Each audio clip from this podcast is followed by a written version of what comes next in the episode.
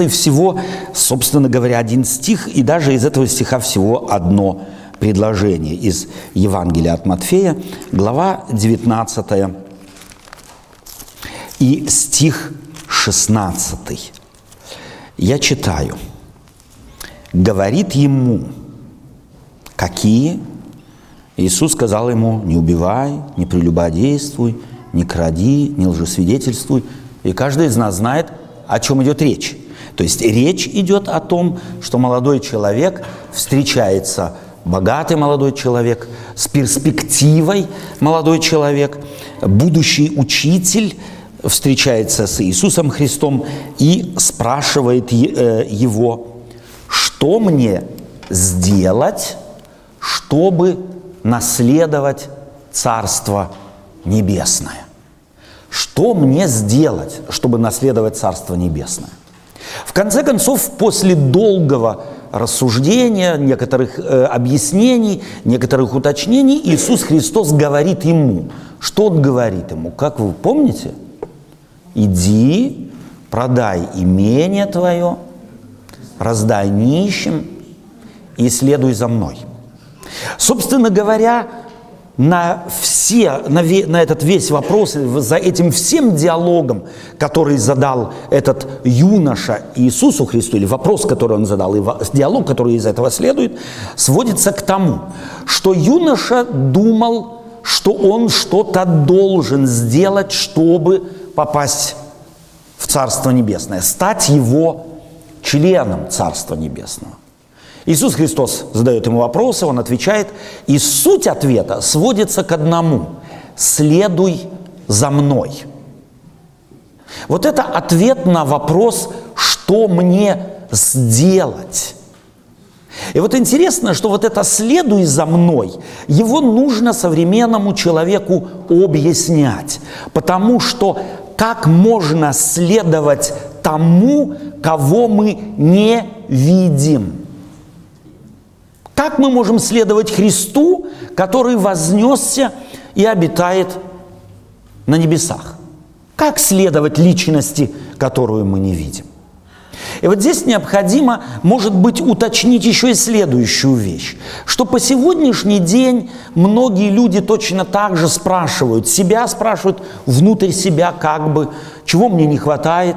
Сомнение у верующего человека, у искренних верующих людей очень часто появляется в том, а достоин ли я, а получится ли у меня, а что мне еще не хватает. Вот это среди, особенно среди серьезных христиан, христиан, которые э, принимают, так сказать, весь объем Библии, читают его интенсивно, так или иначе, у них возникает гораздо интересно чаще вот этот вопрос неуверенности, вопрос, а достаточно ли это мне? Достаточно ли будет, вот когда наступит последний день, а вдруг нет? И вот, вот это вдруг нет, вот это, на этот счет хотелось бы на самом деле застраховаться. Я убежден в том, что вот как тот молодой человек, он не спрашивает Иисуса Христа, а что мне нужно знать, а что мне нужно понять. Вот интересно, не спрашивает, а говорит, что мне сделать. О чем сам этот вопрос говорит. Если бы человек говорил, а что мне понять еще, я вот это понял, кажется мне, я вот это понял, мне вот это знаю, вот другое знаю.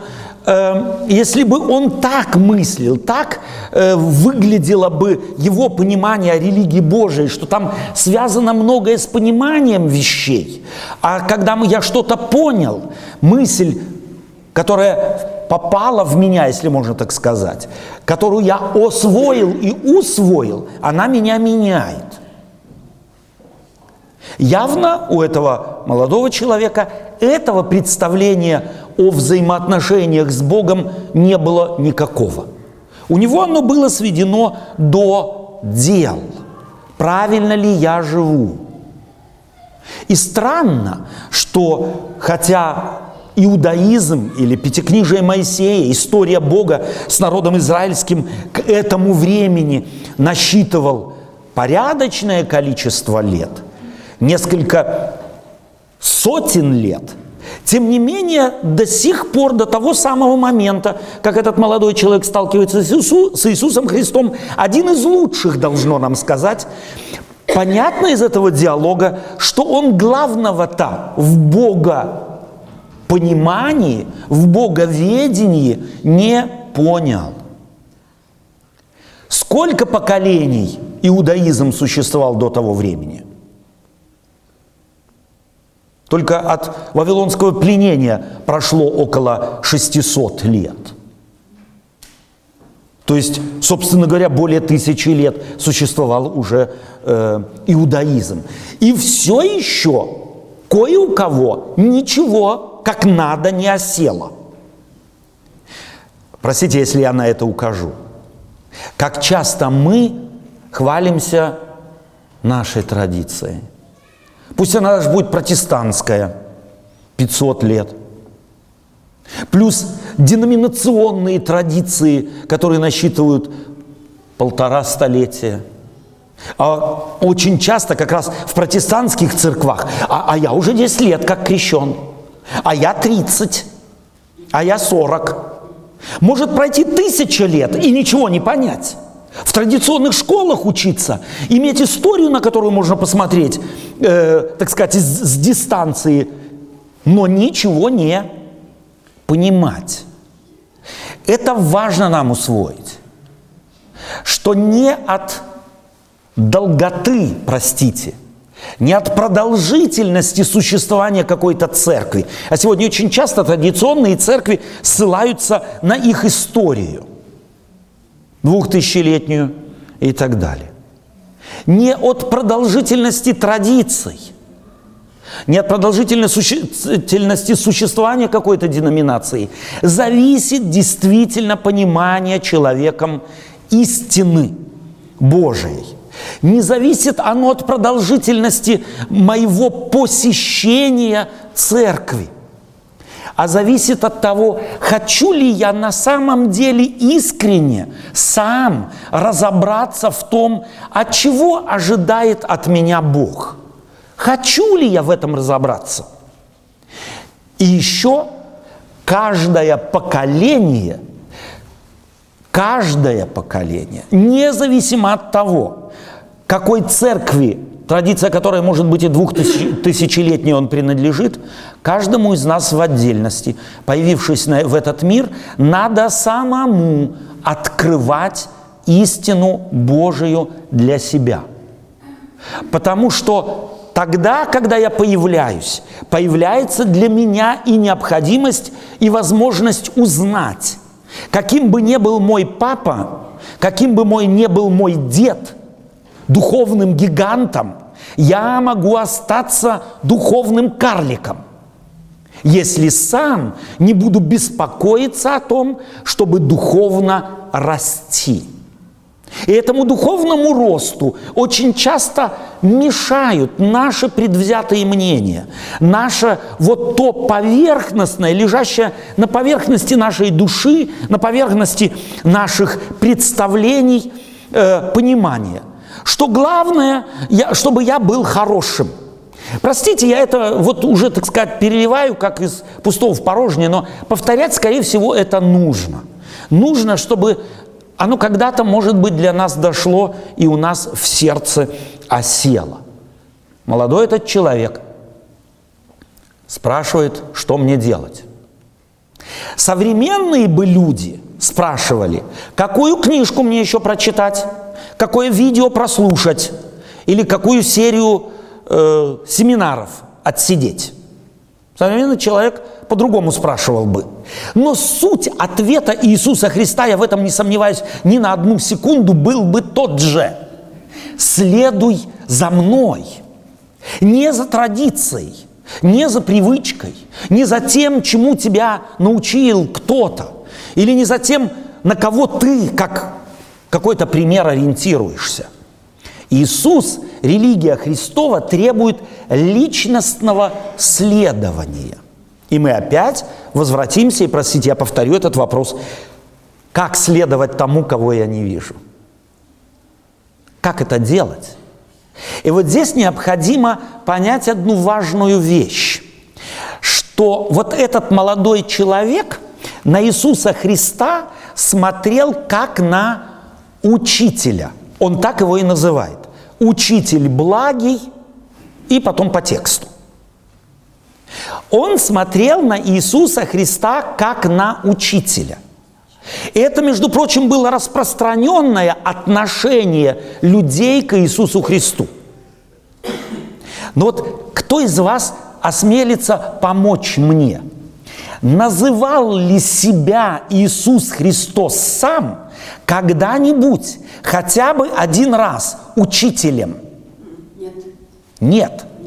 Вот это важно. Иисус Христос никогда не говорил, а я учитель говорю вам. Вот многие, наблюдавшие Христа, думали, что Он учитель. К тому времени были разные равинские школы в иудаизме. Самые выдающиеся – это школа Шамая и школа Гилеля, которые между собой спорили. Одни были консерваторы, другие были либералы. И вот э, иудаизм разрывался, если можно так сказать, между двумя солидными, популярными очень влиятельными школами. И глядя на Иисуса Христа, о котором говорили, что никто еще не проповедовал так, как этот проповедует, кто он такой, думали, вот еще третья школа появится, третье направление в иудаизме очень солидное, потому что за Иисусом Христом шло на самом деле немало, немалое количество людей – но мы только тогда научимся ставить в нашей жизни правильно вопрос касательно нашего духовного роста, если мы поймем эту важную вещь. Иисус Христос пришел в этот мир не для того, чтобы учить. Это была не его главная цель. Иисус Христос не учитель.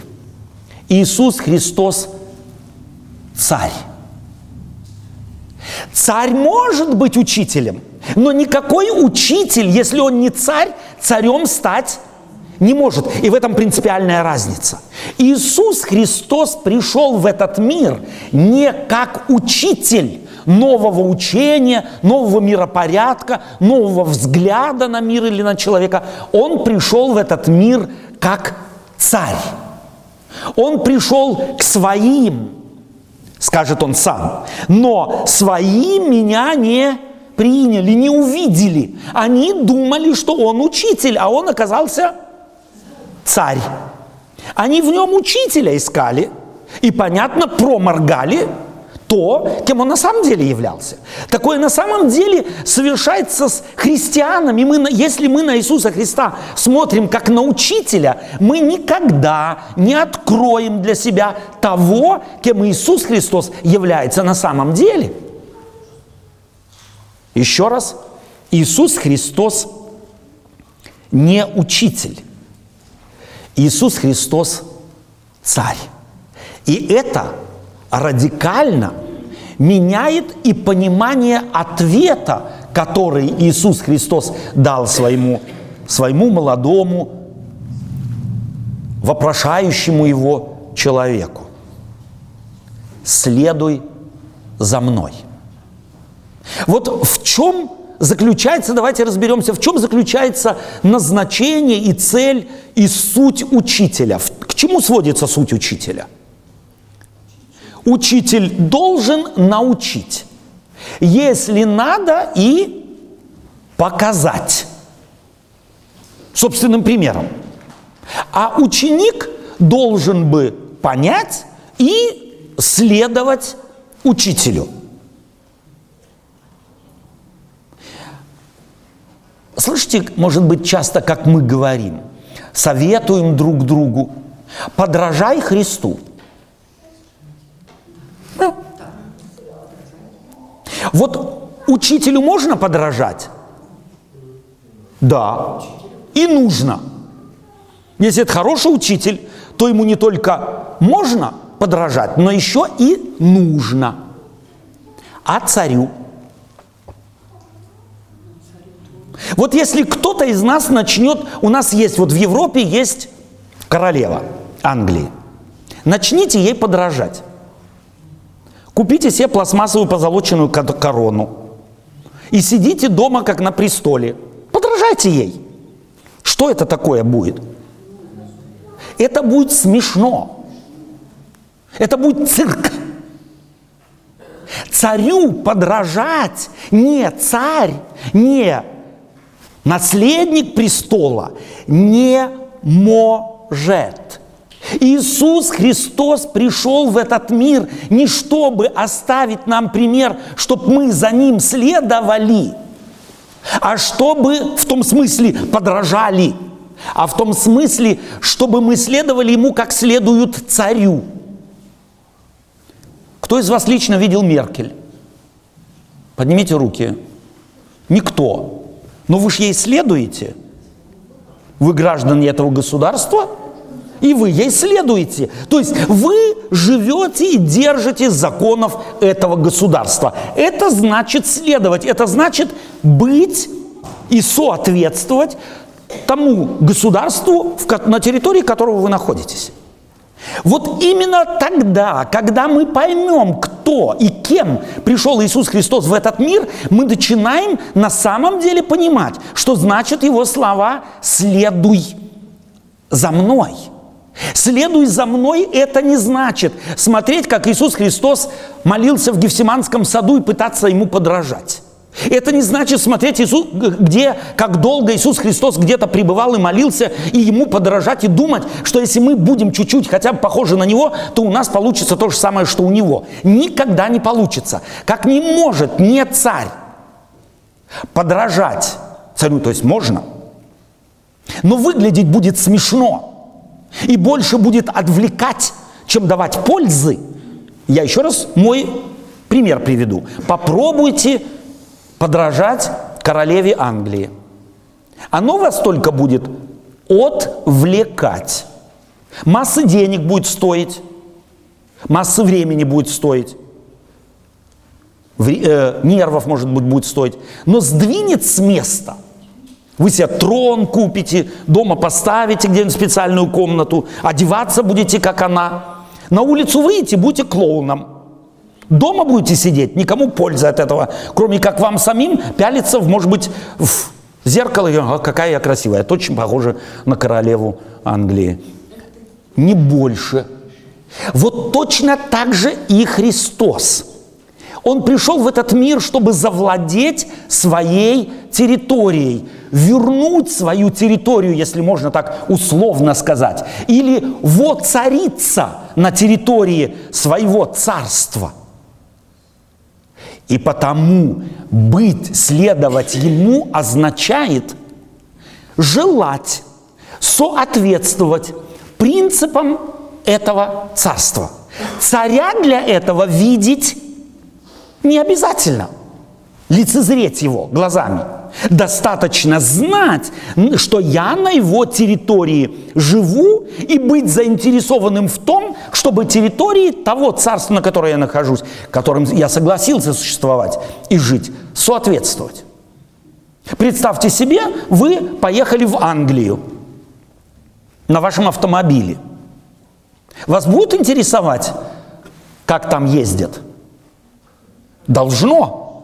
И если вы эту страну очень любите и поехали на вашем автомобиле, что там провести отпуск, вы будете досадовать, ну надо же в этой стране, вместо того, чтобы ездить по правой стороне, как я привык в Германии, мне надо ездить на левой. Будете досадовать? Если страну любите? Нет, не будете. Будете говорить, ну, слушай, классно, оказывается, по левой стороне тоже супер ездить. И ничего тут такого, не, мне даже кажется, я в этой стране вот поездил пару недель, и мне и не хочется домой возвращаться. А если вы там долго поездите и вернетесь туда, откуда приехали, то уже и по правой стороне будет неловко ездить. Ты начинаешь привы... привыкать. Следовать Христу означает помнить на чьей территории я живу. И каковы принципы его царства. А суть принципов своего царства Иисус Христос свел до одной заповеди. Возлюби Господа Бога твоего всем сердцем твоим, всей душой твоей и ближнего твоего, как самого себя. Это, кстати, не Иисус Христос придумал. эту заповедь. Он ее уже дал в свое время Моисею. А теперь давайте посмотрим, как это влияет на жизнь человека. Влияет такое вот, согласившись жить на территории какого-то царства, влияет это на того, кто согласился на этой, территории с этим царем жить, хоть как-то на его образ жизни. Вот давайте посмотрим хотя бы, какие образы применяет для того, чтобы понять и этот принцип, применяет апостол Павел. Вот мне нравится несколько образов, несколько картин он использует для того, чтобы показать, вот это означает следовать Христу. Один из его потрясающих образов – это образ спортсмена, да? олимпийского бегуна, который готовится выступить в Афинах – на Олимпиаде две тысячи лет тому назад. Во-первых, уже этот образ говорит о том, что Павел, скорее всего, сидел на трибунах Олимпийских игр и наблюдал их. Вот какой пиетически настроенный христианин позволит себе пойти в арену стадиона, где 60-70 тысяч в один голос орут гол. Пойдет христианин? Ну, я боюсь, вряд ли, вряд ли. А вот Павел ходил. И там кричали не менее громко, чем в наших стадионах. И он присматривался к миру и объясняет принцип Царства Небесного на примере спортсмена, готовящегося к Олимпийским играм. Прежде всего, тогда спорт не был коммерциализирован. На нем не зарабатывали. А следовательно, и тому спортсмену, который собрался выступить на, на Олимпийском стадионе, никто ничего не платил. Он должен был сам работать, зарабатывать деньги, но еще и выделить время на тренировки – Потому что без тренировок выиграть соревнования невозможно. И вот Павел, приглядываясь, он не только видел спортсменов, бегающих на ристалище, он еще, скорее всего, был и в катакомбах таких стадионов и видел, что там эти стади... Э, спортсмены делают еще до Олимпиады. Каждый такой подвижник, говорит он, отказывается от чего? От целого ряда преимуществ. В пользу чего? В пользу своей идеи, своей цели получить венец. Какой? Который вянет. Через полтора часа его уже можно в мусорку выбросить. Но ради такого венца люди много делали. Они от многого отказывались. Кто-то от еды, кто-то от удовольствия, кто-то от того, чтобы с женой, с детьми вместе посидеть, с семьей вместе побыть. Они занимались репетированием. Репетированием. Тренировкой называем мы сегодня. И вот апостол Павел, глядя на это, говорит, сравнивая себя со спортсменом. Он проводит неравную параллель. Те, говорит он, бегут для получения венца тленного. И еще как бегут? Бегут как на неверное. Трудный перевод русского языка. Предполагается, что никто из них уверенным не был, что венец получит. Это было, собственно говоря, лотерея. А вдруг получится. И вот это «а вдруг», тем не менее, делало их способными на то, чтобы от многого отказаться ради одного мига славы. О себе же он говорит, а я бегу не как на неверное. Я бегу не как, я бегу не на авось. Авось получится, авось я войду в Царство Небесное. Ну, может быть и нет. Он говорит, я бегу не как на неверное. Его сравнение очень интересное. Он говорит, что все там получают венец неверный, за, э, насчет неверного венца бегут все, но получают награду один. А мы, говорит он, сравнивая себя, мы бежим и награду получаем все. Когда? Когда уже стали на стартовую прямую. Не на финише. Здесь он переворачивает, собственно говоря, принцип, олимпийский принцип, что только тот может получить награду, кто что-то сделал. Пусть плохо, но дистанцию пробежал. Пусть за стометровку за 15 минут дополз, но сделал что-то. Но ему уже вот такой вот приз мы его ему дадим какой-нибудь такой вот э, поощрительный приз, да. Нет, приз дается уже тем, которые становятся на стартовую прямую, на стартовую линию. Все бегут уже с венцами. Уже все олимпийские герои только потому, что стали на эту стартовую прямую. Потрясающий образ – то есть он показывает, что тот человек, который это любит, уже что-то понял из этой идеи олимпийских соревнований в духовном смысле слова. И это уже само говорит, что он годен для царства, что царство его захватило, и оно его изменит. А следующий образ у Павла какой? Потрясающий тоже образ. Мне он нравится. Какой образ? Помните? Это образ как? Воина. Вот что это за образ, образ воина? И вот здесь, чтобы понять, почему апостол Павел берет образ воина, чтобы понять его глубокий смысл, нам надо знать одну важную вещь. Быть воином римских легионов в те времена мог, во-первых, не каждый – а во-вторых, это было престижно. Это как сегодня в какую-нибудь элитную военную академию попасть. Помните, апостол Павел, когда его как-то арестовали и хотели растянуть для того, чтобы э, избить его розгами, добиться правды – Апостол Павел, уже растянутый, будучи на дыбе, скорее всего, спрашивает офицера римской, э, римского легиона, а дозволено бить римского гражданина? И тот сразу приказал отпустить Павла, спрашивая его, римский ли он гражданин. И говоря о себе, а я за великие деньги приобрел себе – это право называться римским гражданином.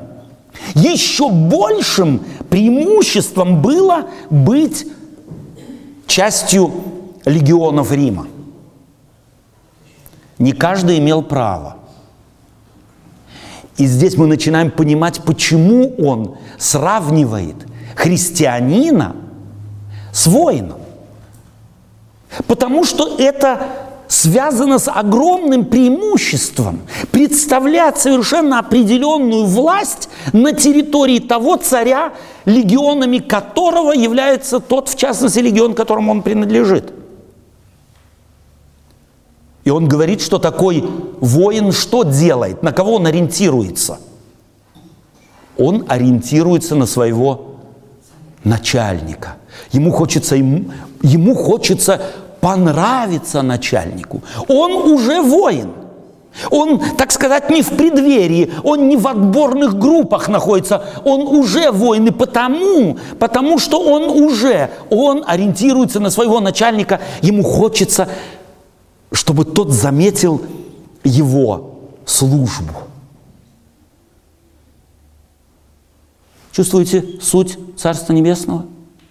Если я принадлежу если я гражданин, то тогда, естественно, во мне появляется желание и соответствовать тому гражданству, преимущественному гражданству, которому я принадлежу. И еще один образ, потрясающий образ. Кто вспомнит? у апостола Павла. Любимый его образ. Образ посла. Он говорит и о христианской церкви, как о посольстве в мире. И о каждом отдельном христианине, как о после. Представьте себе, вы бы завтра или послезавтра, открывая почтовый ящик, получили бы письмо от Министерства внутренних дел, или внешних, нет, наоборот, Министерства внешних там связей и так далее. И в этом письме вам предлагали бы быть послом Германии где-нибудь в мире. Вы бы отказались? Я нет. Даже если бы меня в Тумбукту послали бы, не отказался бы. Раньше было опасно, а сейчас безопасно. Раньше могли с послом что-нибудь сделать. Посол во времена апостола Павла это была невероятная позиция. Если кто-то был послан кесарем куда-то, в провинцию, то приехав в провинцию, его принимали с почестями, равными кесарю. И апостол Павел говорит, что вы все, вы все в этом мире послы, послы моего царства. Вот как ведет себя посол своего царства, своей страны на территории страны другой? Заинтересован он в чьих интересах? В интересах той страны, которую представляет, или в интересах страны, на территории которой находится? Понятно, что посол всегда заинтересован в том, чтобы с достоинством представить ту страну, которой, представителем которой является. Совершенно потрясающий образ. Такой человек естественно, с любовью, от всего сердца, от всей души является представителем своей, своего государства, своего народа, своей страны. Чувствуете, что Иисус Христос имел в виду, когда говорил этому молодому человеку «следуй за мной»?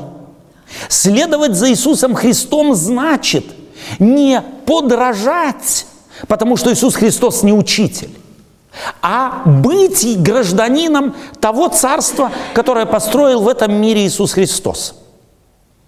Это совершенно другой образ мысли. Это значит слиться с теми принципами, слиться с теми э, важными характеристиками того царства, которое я, гражданство которого я принял – мы всегда можем его и отвергнуть. Потому мы говорим о принятии. Не потому, что мы для принятия что-то сделали, а потому, что мы через смерть Иисуса Христа мы стали автоматическими, автоматически гражданами Божьего Небесного Царства. И весь вопрос только в том, соответствую ли я, понял ли я огромное преимущество, радуюсь ли я этому или сомневаюсь. Какова твоя вера? Что из себя представляет твое представление об Иисусе Христе? Понимаешь ли ты, что э, живя в этом мире христианскими принципами и нормами, ты фактически являешься представителем небесного царя в этом мире? При всем том, что у тебя масса недостатков – при всем том, что у тебя масса твоих собственных тараканов, Бог тебя не чурается, Бог тебя не гнушается. Он, напротив, независимо от того, что ты себя представляешь, тобою тебе рад. И вот сегодня, когда мы празднуем вечерю, я хотел бы, чтобы мы, когда вечерю будем принимать, мы помнили бы, мы помнили бы, что и в Иисусе Христе мы другое.